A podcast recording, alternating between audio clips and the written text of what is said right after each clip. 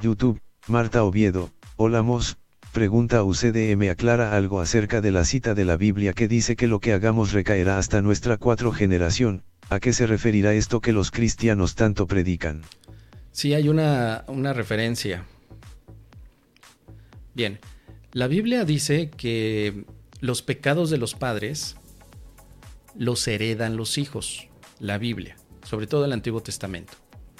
Fue una indicación que se le dieron a los antiguos judíos para que cuidadito comportarse mal, ustedes padres, porque lo que van a generar es una especie de karma, que hoy obviamente la Biblia jamás habla de karma, pero es una especie de karma como lo entendemos hoy, y los pecados que cometan ustedes hasta la quinta o sexta generación se va a liberar. ¿Sí? Incluso me parece que también en, eh, en el Nuevo Testamento, después de que apresan a Jesús, alguien dijo esto, que los, los, los pecados eh, o este pecado va a ser llevado hasta la quinta o sexta generación. Bueno, eh, es una de las creencias del cristianismo, que implicaría que los pecados se arrastran. De hecho, hay un pasaje de Jesús que ahora me viene a la memoria. Eh, Jesús estaba haciendo cierta predicación cuando sus apóstoles notan que hay un una persona que tiene pues que tiene algún tipo de enfermedad vamos a suponer que tenga lepra se acercan al maestro y le dicen querido maestro este hombre que tiene, que tiene esta enfermedad, que tiene lepra. ¿Quién fue el que pecó? Tú que lo sabes todo, maestro. ¿Quién pecó? ¿Pecó él o pecaron sus padres? Y le hacen esa pregunta a Jesús porque era en aquel entonces sabido que todas las enfermedades eran consecuencias de los pecados de los padres, pero que también una enfermedad era consecuencia de tu pecado actual. O sea, por ambas partes estabas fregado.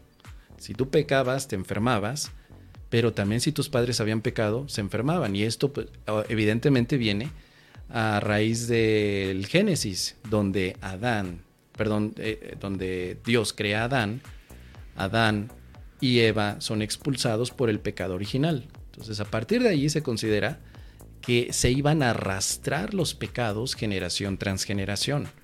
Ahora una visión distorsionada de este aspecto al día de hoy, pues es el hecho de que tú en una constelación familiar tratas de liberarte de los pecados de tus padres o de los propios, porque hay una enfermedad. Pero te digo, esto es más viejo que el caldo, más viejo. Por eso eh, eso de sanación transgeneracional realmente es la misma gata, no más que revolcada.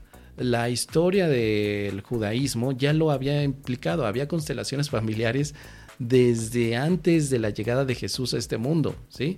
Pero eso no significaba que fueran realmente herramientas de sanación. Bueno, cuando le preguntan a Jesús entonces, ¿quién pecó? ¿Pecó este hombre o pecaron sus padres? ¿Tú qué crees que le contestó Jesús? Jesús simplemente dijo, ni él pecó, ni sus padres. Esto sucede para la gloria de Dios. O sea, no le dio ninguna explicación Jesús, sino que le dio una función. No tienes allá Jesús diciendo, pues mira, lo que pasa es que sus padres seguramente se comportaron mal. Déjame ver el registro acásico de sus padres para saber si se, si se portaron mal y por eso este nació o se le dio la lepra o déjame ver su registro acásico para ver si a los cinco años él hizo algún tipo de pecadillo y por eso lo está pagando hoy.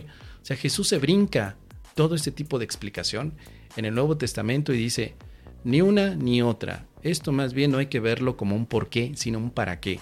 Esto sucede para la gloria de Dios. Esto quiere decir que podemos darle un milagro a este buen hombre que está pidiendo ayuda.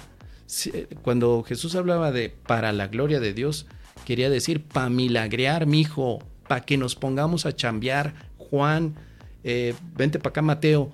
No te hagas, ya te vi, Judas. Vénganse para acá, vamos a chambear. Dejen de estar criticando a los demás porque están enfermos o no y pónganse a chambear. Este hermano necesita ayuda. Eso es la gloria de Dios, ayudar a tus hermanos. Esa sería la explicación ya desde una visión amorosa. ¿Sí? Para el curso de milagros hay una referencia. Déjame ver. voy a buscar la palabra generación. Ahí te va.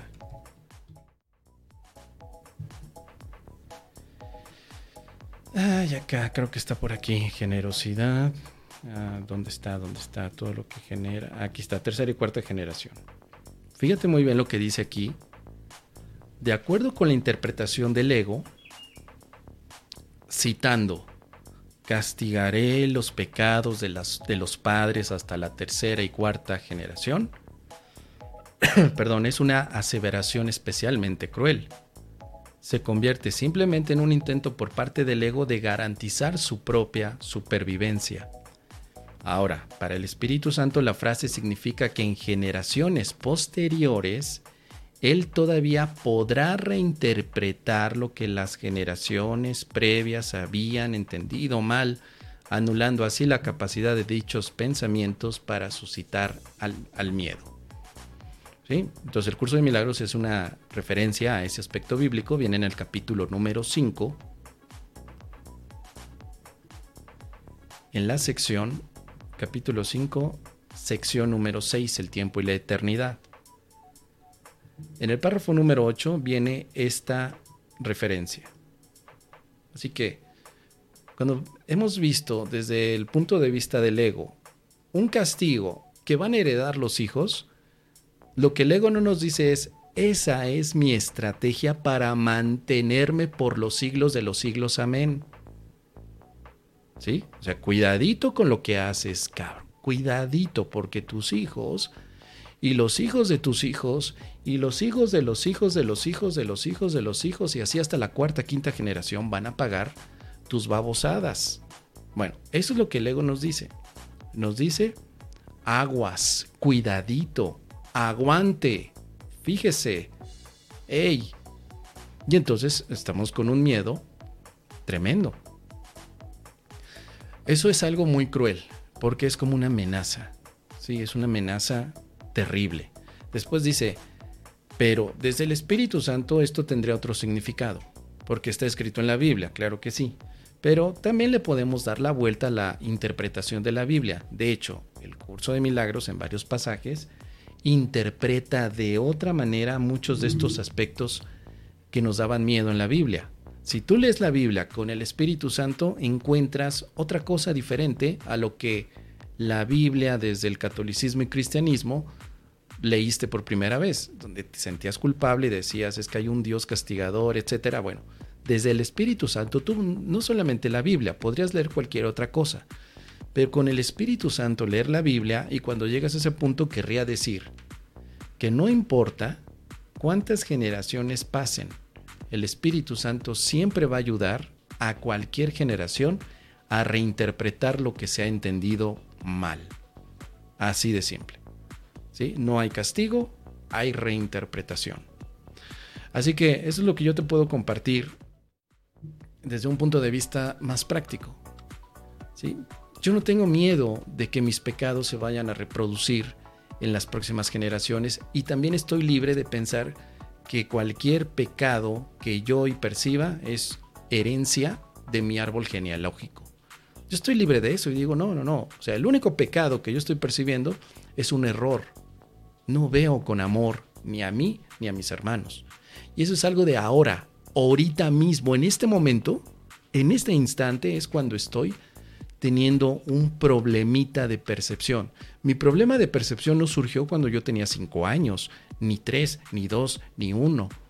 Mi problema de percepción surge ahorita, ahorita mismo, en este momento que estoy viendo a mi vecino Archibaldo como un desgraciado infeliz, que estoy viendo a mi pareja como alguien que no me tiene paciencia ni me ama y se olvidó de mí, como a mi hijo que cada vez que le digo, oye Camilito, vente para acá, que me dice, ay, ya no te quiero papá, te odio, eres el peor papá del mundo y yo me siento tan triste y tan molesto. Bueno, eso está sucediendo ahorita.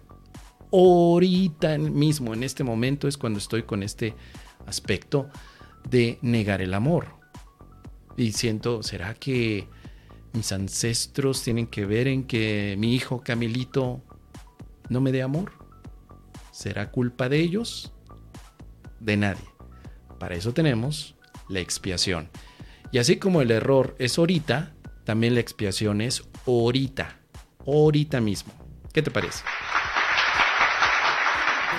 Y si vamos todos, vamos milagreando.